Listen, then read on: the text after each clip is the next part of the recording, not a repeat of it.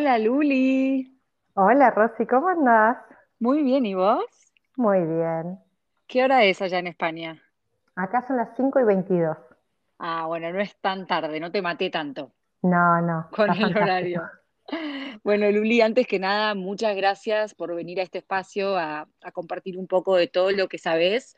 ¿Por qué no le contamos un poco a la gente qué es lo que haces desde tu cuenta Luli Invierte y cuándo fue que empezaste en este camino de, de asesorar en las finanzas? Bueno, muchísimas gracias a vos por invitarme y por tenerme acá en tu podcast que, que yo escucho todos los episodios, muchas gracias. Eh, bueno, te cuento de Luli Invierte, lo creé en mayo del 2019, o sea que tiene dos años y unos meses.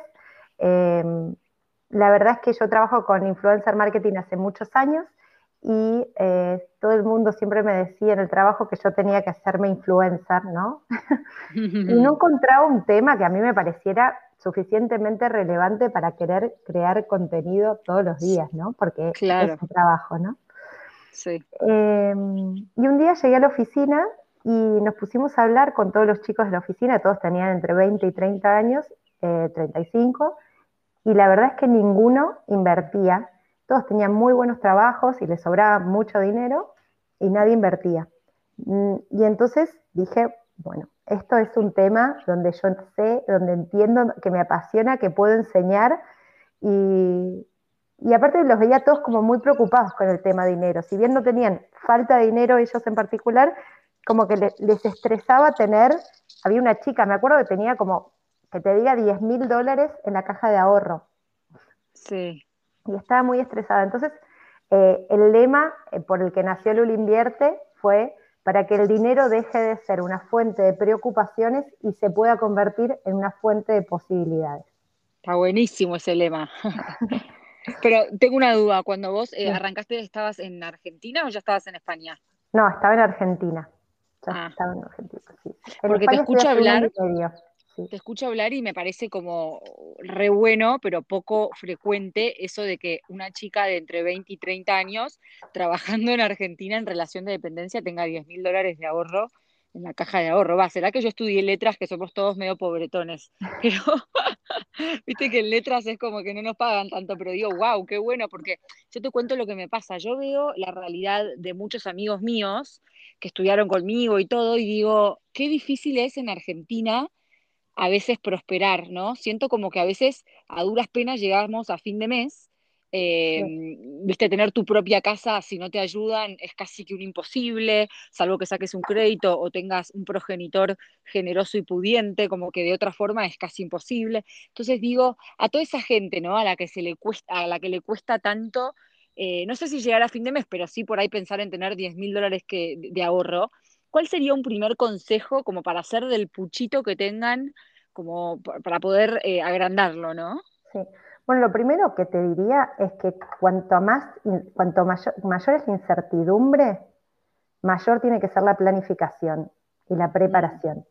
O sea, vivir en Argentina es vivir en constante caos y cambio de reglas y, bueno, devaluación, inflación, todos esos temas que los argentinos estamos muy acostumbrados, que en el resto del mundo eso no es normal. Vos vivís en Estados Unidos, yo vivo en España y sabemos que esas cosas dejan de suceder, ¿no? Cuando uno sí, eh, cruza los países.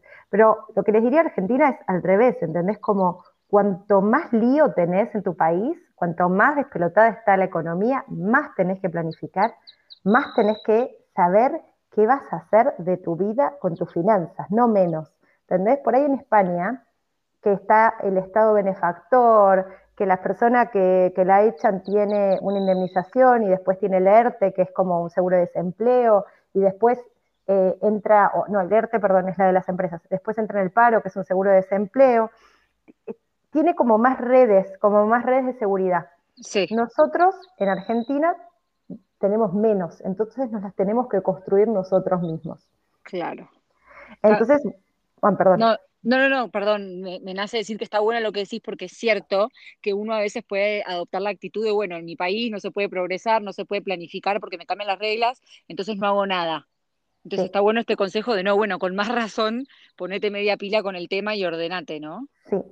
Hay una sensación que yo tengo ahora como extranjera, entre comillas, cuando voy a Argentina, eh, que yo también ya lo veía desde antes, ¿no? Como que el dinero se fuma su valor y el dinero deja de valer, la gente prefiere quemárselo eh, rápido para que no pierda ese valor a ahorrarlo y hacer una, construir esa red para que el futuro sea más tranquilo. Entonces, si vos salís por Buenos Aires, los restaurantes están siempre llenos, eh, los bares están siempre llenos, y vos decís, bueno, ok, hay crisis, pero la gente sigue consumiendo un montón de cosas que no son de primera necesidad, ¿no? Eh, entonces, entender un poco eso, quienes pueden hacer algunas estrategias para dejar de gastar por ahí un poquito hoy para poder tener un mejor pasar en el mañana. Claro. Está bien. Sí, sí me parece que, es necesario. Eh, yo ya estoy tomando nota porque debo admitir que soy un desastre con el tema. Sí, es que la verdad es que, digamos, el dinero es una de las cosas, hay varias, ¿no? Eh, pero que los sistemas educativos mundiales no enseñan. Y el dinero es algo que todos los seres humanos que vivimos en un mundo capitalista tenemos que saber manejar y no tenemos educación para saber manejarlo. Claro. Eh, digamos, la, nutrición, muchas veces eh, todo lo que es educación sexual y la economía o las finanzas personales son temas que la mayoría de los colegios no se abordan. Y son temas que después todos tenemos que salir a la vida y eh, alimentar una familia y pagar, cobrar, pagar impuestos, planificar, ver cuánto quiero ganar, hacer presupuestos y eh, no, recibimos como la, la, educación necesaria para esa toma de decisiones. ¿no? Eh, en mi cuenta le hice una entrevista a una chica de Estados Unidos que venía de una, de una clase bastante media-baja y la chica le gana una beca en la Universidad de Nueva York. Entonces toda la familia le dice, obvio, anda, como no vas a ir vos, que puedas ir a la Universidad de Nueva York, esto te va a dar infinita cantidad de posibilidades en tu vida, pero después ella no tenía dinero para vivir en Nueva York. Ella solo tenía una beca de estudio, no tenía una beca de vivienda ni de comida. Claro. Entonces se endeudó, tenía que pagar un 10%, por, como que te diga, un 20% de la universidad y además tenía que pagar alquilar en Nueva York, comprar ropa en Nueva York, mm. eh, comer en Nueva York, y se endeudó y ahora tiene 35 años y recién ahora pudo pagar la, deuda de tarjeta de cuando tenía 20, de toda esa deuda que contrajo para poder estudiar. Y yo le preguntaba, ¿alguien te asesoró? ¿Alguien planificó con vos tus finanzas cuando vos decidiste tomar la deuda universitaria? Y no, o sea, no solo algo que pasa en Argentina, ¿no? En el mundo entero no hay una planificación y muchas veces muchos chicos tienen que tomar decisiones financieras que van a afectar por ahí 15 o 20 años de su vida sin ningún tipo de estructura, sin ningún tipo de acompañamiento y sin ningún tipo de educación.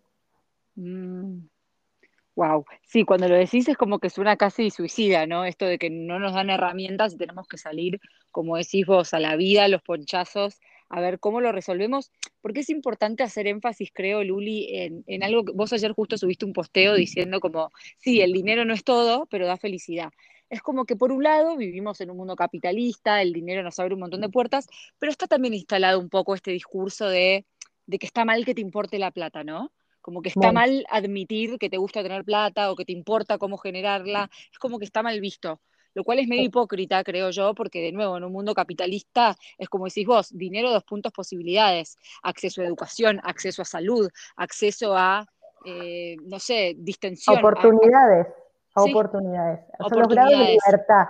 Eh, sí, sí, lo que yo decía es, el dinero compra libertad. Vos después decidí qué hacer con esa libertad, ¿no? Pero oportunidades, a ver, si yo tengo dinero, hoy puedo decidir si voy al cine, si voy a comer afuera, si voy a lo que sea, ¿no? Sí. Si no tengo dinero, mis opciones son o me quedo en casa o voy a un parque, no sé.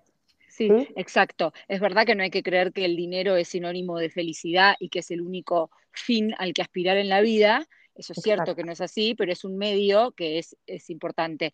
Y ¿sabes por qué lo digo? Porque es como algo que es una creencia que tenemos un poco enraizada y yo me acuerdo que hace poco, bueno, el año pasado, tuve una charla con una coach que en este podcast sobre la abundancia, bueno, hablábamos un poco de eso, y después escuchando los cursos de ella, Elena de la Llana se llama, ella enfatizaba que esta creencia de que, bueno, de que el dinero me da culpa o tener mucho dinero me da culpa, que está un poco como en el inconsciente, hace que después a veces por ahí uno de nuevo, inconscientemente frustre o boicotee ciertas posibilidades de éxito, ¿no? Es como que también está esta creencia de, bueno, si tengo mucho dinero, administrarlo va a ser un problema y no voy a poder, entonces mejor no, entonces mejor me quedo con mi puchito. Eso lo escucho también. Em, sí, hay una cuestión cultural, eh, creo que un poco es por todo el, crecimiento católico, la sociedad católica en la que, en la que, fuimos criados eh, en Argentina, eh, y también hay, otra cuestión muy, te diría, del medioevo, de una economía de suma cero. ¿sí? Eh, el que gana es porque otro pierde. Mm. Entonces, si yo siempre pienso que el que gana es porque otro pierde, estoy pensando que el que tiene mucho es porque dejó a otro y le dejó con nada.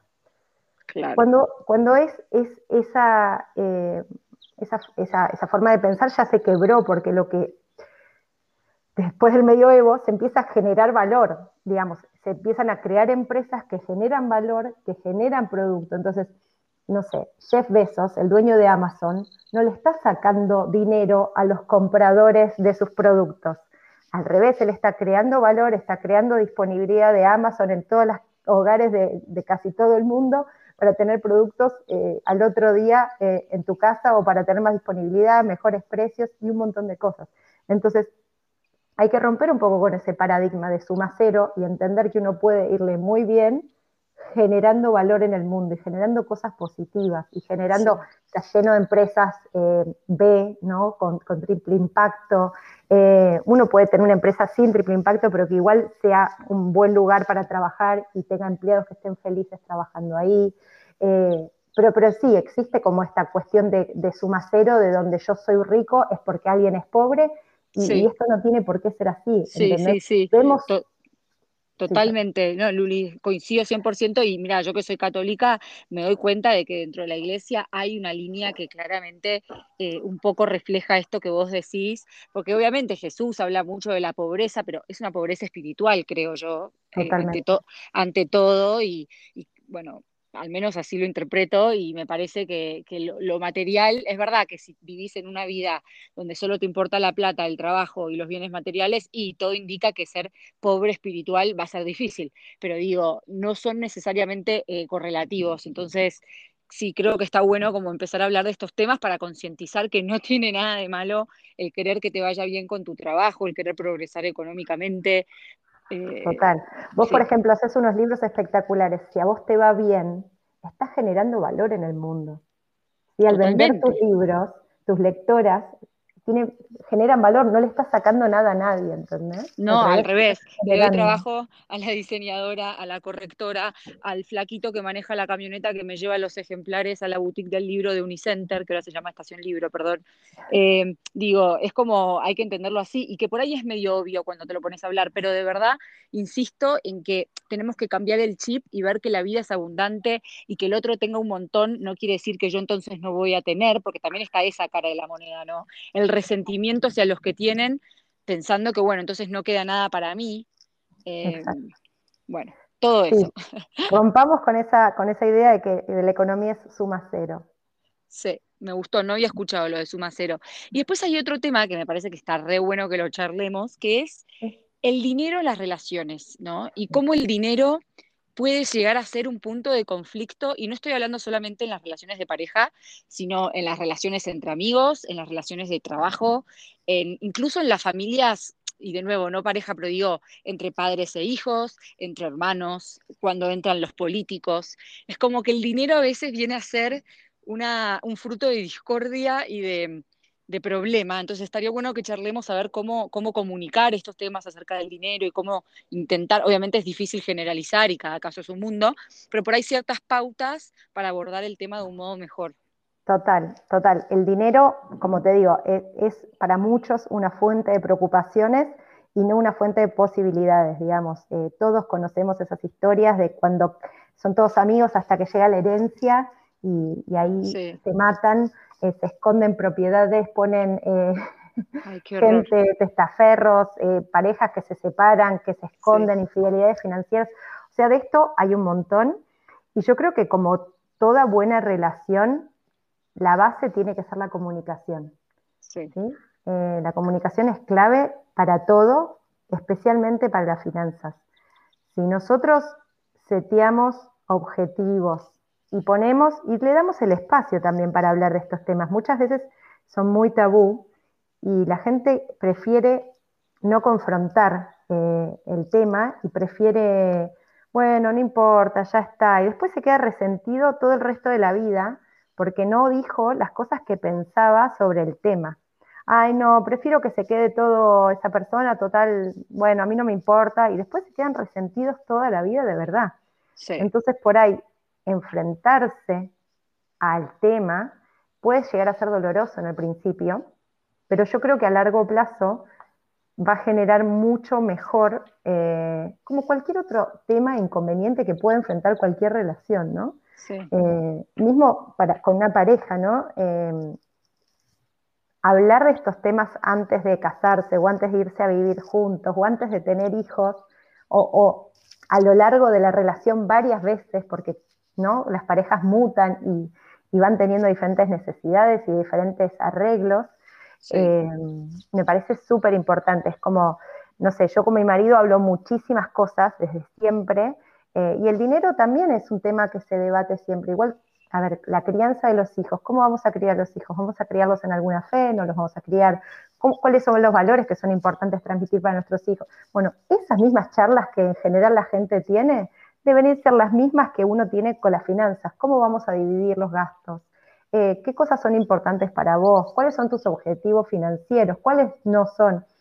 ¿Qué vamos a hacer, por ejemplo, hermanos, que hablen? ¿Qué vamos a hacer eh, con la herencia, cómo se van a administrar, qué vamos a hacer con tales cosas.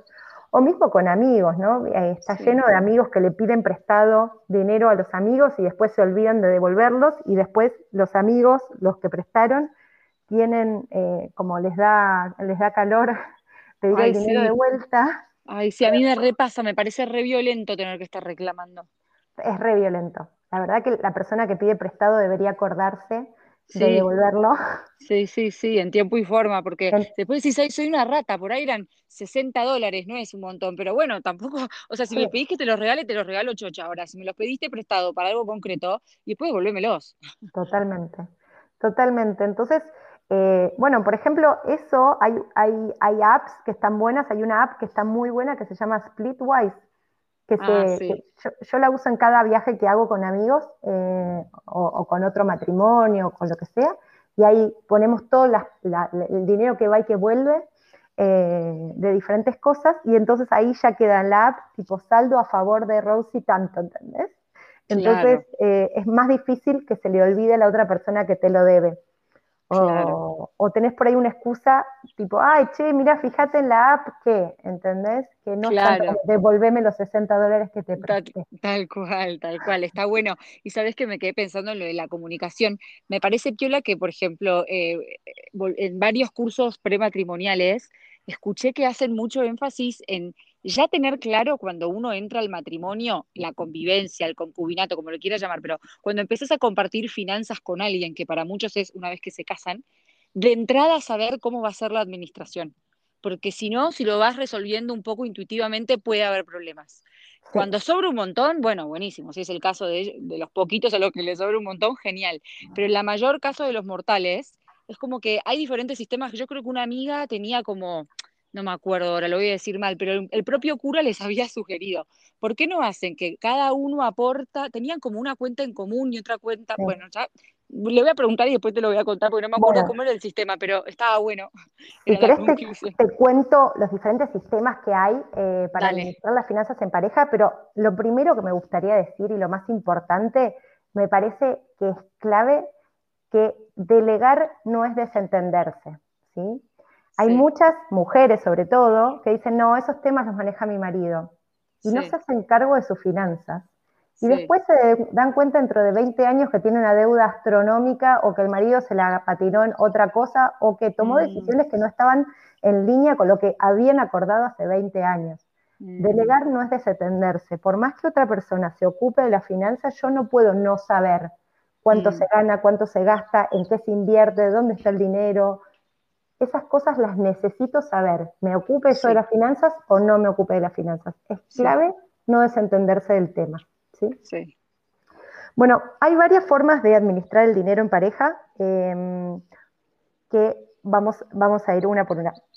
La primera, eh, que es en general la que hacen eh, eh, las personas que se acaban de ir a vivir juntos o, por ahí novios que todavía no viven juntos, es 50 y 50, ¿sí? Pagan todo 50 y 50. Lo bueno de eso es que es bastante transparente y fácil de calcular, no tiene demasiada complejidad. Pero lo malo que tiene es que si una de las personas gana mucho más que la otra, es un poco injusto. Sí. ¿Sí? Sí. Em, la verdad que sí. Esto mismo puede ser, por ejemplo, todo 50 y 50 o se hace un fondo que se aporta 50 y 50 y se gasta del fondo, ¿no? Pero también lo bueno que tiene esto es que le da mucha independencia a ambas personas, que con el resto de sus ingresos pueden hacer lo que quieran, ¿no? Claro.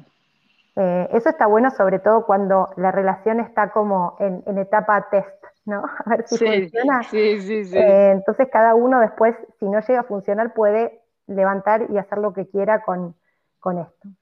Perdón, te interrumpo en este punto. Es como un poco de, eh, deserotizante cuando te vas a vivir con tu novio, viste que tenés.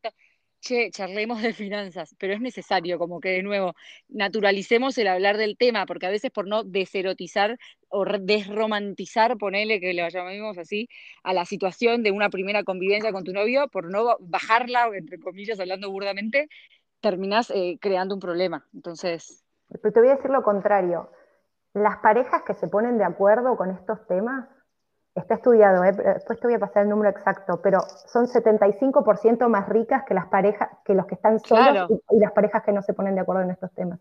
Porque dos, o sea, uno más uno es mucho más que dos cuando los dos se empujan para el mismo lado. Cuando los dos tienen los mismos objetivos financieros, cuando los dos se ponen de acuerdo en invertir, en buscar y eh, conquistar los objetivos que se ponen como pareja, lo consiguen mucho más rápido que si fuera cada uno por, separado. Ay, Luli, me estás motivando. Me voy a ir de acá a hablar con el negro hasta que saque un cuaderno y me empiece a contar un poco más. Sí, por favor, espero que sí. Espero que, Me, diste gana, vamos carajo. Bueno, Pero vos viste todo, me imagino acá en el podcast, vos ves todas las parejas que funcionan bien, son parejas que suman mucho más que dos. Sí. Con las finanzas pasa lo mismo. Sí y con las inversiones todavía más.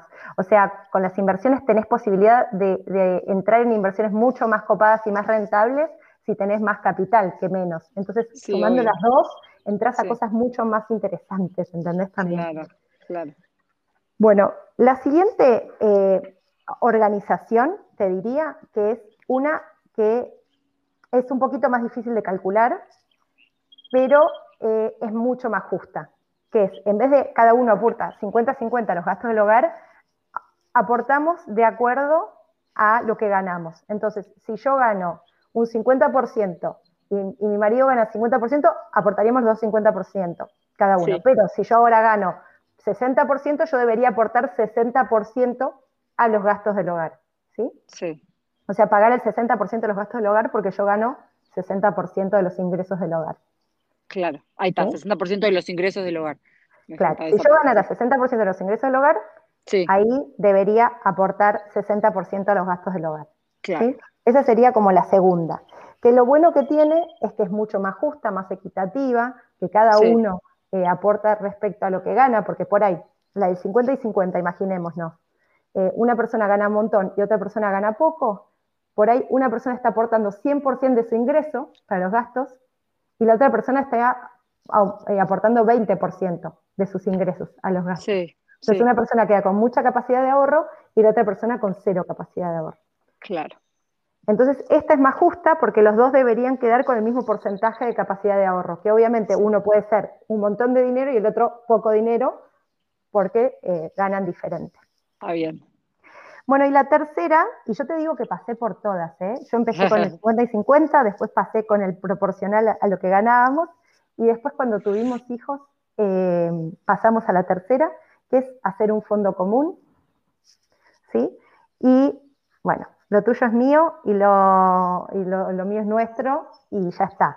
Hacemos un fondo común, desde ahí se pagan todos los gastos y lo que sobra, o antes en realidad, se invierte para nuestros objetivos. Mm. Lo bueno que tiene esto es que es súper potencializador. Esto realmente hace que las finanzas de la pareja crezcan a ritmos mucho más acelerados que dividiéndolo. Eh, hace que el interés compuesto se componga eh, un poquito más rápido y lo malo que tiene es que ahí se pierde eh, la independencia financiera eh, propiamente dicha, ¿no?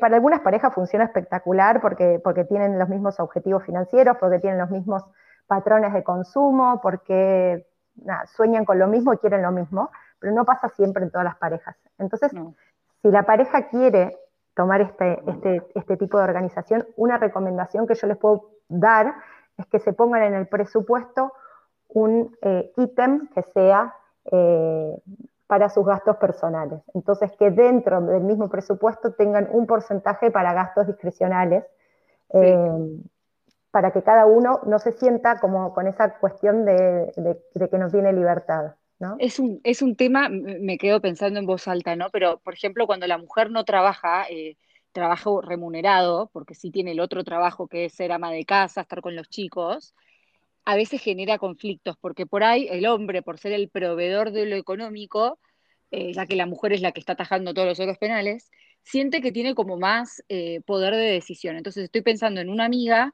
que, por ejemplo, como ella no trabajaba y el marido sí, el marido tomaba ciertas decisiones como, che, le pagué un pasaje a mi hermano para que nos venga a visitar. Y mi amiga decía, pero para un poco, porque no lo charlamos. Y está todo bien con tu hermano, lo adoro, pero yo a mis hermanos nunca les ofrecí un pasaje y pensé que no se podía. Eh, esta cosa de, bueno, como el hombre es el que trae el dinero, siente que puede como tomar esa decisión sin consultarla a ella y genera como esas como esas rispideces, ¿no? Yo me acuerdo que en ellos fue un problema y lo tuvieron que charlar y bueno, y ponerse de acuerdo. Y después está el otro tema también, que volviendo a lo que vos decías, de muchas mujeres que con esto de que delegan, se desentienden, es un poco injusto para el hombre cuando por ahí la mujer se desentiende y 10 años después hay un problema financiero y como que se le echa la culpa a él, se lo responsabiliza a él, cuando ella quiso vivir en negación, gastando, gastando, gastando, sin preguntar mucho. Viste que eso se ve en muchas películas y muchas series. Quizás lo llevan al extremo, en el caso, estoy pensando, te vas a matar de risa con la, con la referencia, estoy pensando en DOC, cuando la mamá de, Villa, de Misha Barton viste, el marido estaba como endeudado hasta la médula porque le quería dar a la mujer y a las hijas el estilo de vida de Orange County, tenían un pony y tenían cuatro, no sé, cuatro empleados domésticos en la casa. Y claro, un día se acabó el circo y la mina se divorció, se desilusionó, él es un inútil. Claro, flaca, pero vos estuviste gastando sin preguntar o haciéndote la boluda o obligándolo al hombre a proveerte un estilo de vida que te crees que mereces. Como que ambos, ambos puntos se me vienen a la cabeza cuando, cuando pienso en dinero y pareja. Sí, total. Em, mira, es muy difícil ese, em, ambas, ambas situaciones, ¿no? Como eh, la mujer que elige no trabajar o que no quiere trabajar, hay, que ver también, ¿no? Si está consensuado dentro de la pareja, eh, si es algo charlado, ¿no? Como, bueno, me voy a quedar en casa con los chicos y, y, vos salís a trabajar, ok, esto es lo que queremos, por cuántos años, para toda la vida. Sí. No. Em, si esto está charlado, está consensuado, el marido gana, eh, no sé, un sueldazo y dice, mira, no hace falta que trabajes, y la mujer quiere quedarse en su casa con sus hijos. Bueno, ok, veamos de qué forma lo organizamos para que no haya estas rispideces. Em, pero bueno. después él le dice, te gastaste un huevo en zapatos. Sí, bueno, flaco, pero yo estoy todo el día con los pibes y es mi forma de, aportar a la familia también, ¿no? Claro, bueno, pero eh, eh, esas cosas deberían estar charladas, deberían estar en un presupuesto, ¿viste? ¿Qué presupuesto de ropa tengo por mes? Ok, tanto. Bueno, entonces si gasto dentro de ese presupuesto no debería tener ni un pero. ¿no? como que la eh. mujer que no trabaja debería estar en el, como, como si fuera en, la nómina del presupuesto familiar, o sea, los gastos y tener un presupuesto, hasta mismo una, tipo su propia cuenta de, de banco, donde el marido hace el pago del salario eh, a principio de mes, ¿no? Como entre, entre mil comillas. Sí, sí, eh, sí. Claro, de, nuevo, la comunicación, perdón. la comunicación total. total. Em, no, y además, bueno, a mí, a mí me gusta por ahí, yo qué sé, yo trabajo desde los 13, entonces por ahí eh, mi mamá trabajó toda la vida, mi abuela trabajó toda la vida, me, mm, por ahí mm, mm, mis, roles femeninos dentro de la, de la, de la economía hogareña fueron mucho más eh, activos profesionalmente, ¿no? Claro. Pero lo que yo vi con, con, todas las generaciones que me precedieron de mujeres es que ya salimos al mercado, digamos, y que estamos trabajando un montón, hace un montón de años, hace un montón de generaciones, y somos un crack, ¿viste? Eh, ingenieras en petróleo, médicas de punta que descubren la vacuna del coronavirus. Eh, em, no, no, pero sí, eh, stars en Instagram con millones de seguidores, empresarias, presidentes, lo que quieras, y no sabemos manejar el dinero. Y no sabemos en qué invertir. Y cuando nos hablan de eh, inversiones, de stock options, de dividendos, ah, no, esos temas no son para mí. Entonces, eh, nada, me parece que hay mucho trabajo todavía para hacer, eh, tanto de las mujeres que trabajan como de las que no trabajan pero bueno, nada, a mí es un tema que me súper convoca. No, sí, me encanta, la verdad que como que diste con un buen nicho ahí porque te escuchaba hablar recién y es verdad que todo lo que es inversión, la bolsa, la, la, la, te suenan como términos masculinizados, es como que se, se, se, asocian con un imaginario que uno llamaría masculino, ¿no? Entonces está bueno cambiar esa mirada y entender que nos debería convocar a ambos. Yo admito, como te digo, que estoy muy en pañales en el tema. Eh, en mi casa pasa que, claro, mi mamá tuvo siete hijos, entonces nunca trabajó. Me pasa también que por el trabajo de mi marido, muchas de las mujeres de otros polistas no pueden trabajar por el hecho de que al tener una vida nómade, es casi imposible, salvo que tengas la suerte como tuve yo, de que estudié letras, escribo y me puedo llevar mi trabajo a cualquier parte del mundo, no es tan fácil en otras profesiones. Yo tengo una amiga que es médica neumonóloga infantil, se rompió el lomo y después, claro, cuando empezó a viajar, o sea, vos no podés ser médica neumonóloga en, diferentes países cada tres meses. No, tenés la matrícula, o sea, no podés, más allá de que tengas hijos, porque hoy en día te puedes organizar, ya no tienen siete hijos las mujeres, a veces tenemos dos, tres, si te organizas un poco puedes trabajar muchas veces. Eh, si lo elegís así, lo querés así, pero con los viajes, entonces digo, en, el ambiente en el que estoy yo todavía está muy asociado, y me incluyo, como a todo lo que es dinero y finanzas, el hombre, y bueno, la mujer, eh, todo lo demás. Entonces, por eso me... No, nada, que por eso me encantaba charlar con vos y que cambiáramos un poco la mirada. Vos sabés que en Estados Unidos las mujeres de menos de 30 están ganando más que los hombres. Wow. ¿Sí? Pero el problema empieza cuando las mujeres empiezan a tener hijos. Porque las mujeres, a ver, yo me fui de la corpo cuando fui mamá. Todas, o sea, muchas de las mujeres dejan eh, la trayectoria corporativa cuando son mamás. Y las, las corporaciones todavía no aprendieron cómo mantener y retener mujeres. O sea, no digo que no las haya, hay millones, ¿eh? pero se va una masa muy fuerte de mujeres de las corporaciones porque las empresas grandes no, no aprendieron cómo retener el talento a pesar de que sean madres. Claro. ¿Sí? Pero en, las finanzas en Estados Unidos hay fondos manejados por mujeres que rinden mejor que los eh, manejados por los hombres. Claro. Eh, porque las mujeres en general somos menos impulsivas en cuanto a las inversiones, podemos tener eh, como, como que el dinero no es algo tan visceral, entonces podemos tomar como unas decisiones un poco más frías y calculadas. Eh, eso está estudiado, los, fondos manejados por mujeres rinden mucho, mucho mejor. Entonces, hay una cuestión cultural muy fuerte, pero también hay, hay, que perderle el miedo y animarse. Sí, sí, sí. La verdad que sí. Y, y, insisto, ¿no? En todas las relaciones, porque de nuevo, cuando hablábamos de las amistades, hace un rato vos viste esta frase, eh, cuentas claras conservan la amistad. Yo después escuchaba la frase que retrucaba esa, que era, cuentas claves, eh, cuentas claras conservan la amistad, pero la amistad no lleva cuentas, como diciendo, si sos mi amiga no deberías. Y no, bullshit, o sea, nada que ver. Yo te puedo querer con toda mi alma, sos mi amiga del alma, pero si me debes 500 dólares, devolvémelos. Eh, tengo que pagar el colegio de los chicos, no sé cómo explicarte, como una cosa es un regalo, una cosa, amo la generosidad, amo, tengo amigas que son muy generosas, muy desinteresadas, yo intento hacerlo con todos mis vínculos también, pero insisto, es diferente cuando me decís, che, me prestás que no tengo, genera como este resentimiento que decías vos a la larga, ¿no? Total. Eh, y aparte eh, creo que diste en el clavo cuando dijiste eso, o sea, una cosa es ser generosa y regalar porque uno le nace de uno mismo regalar porque uno es generoso.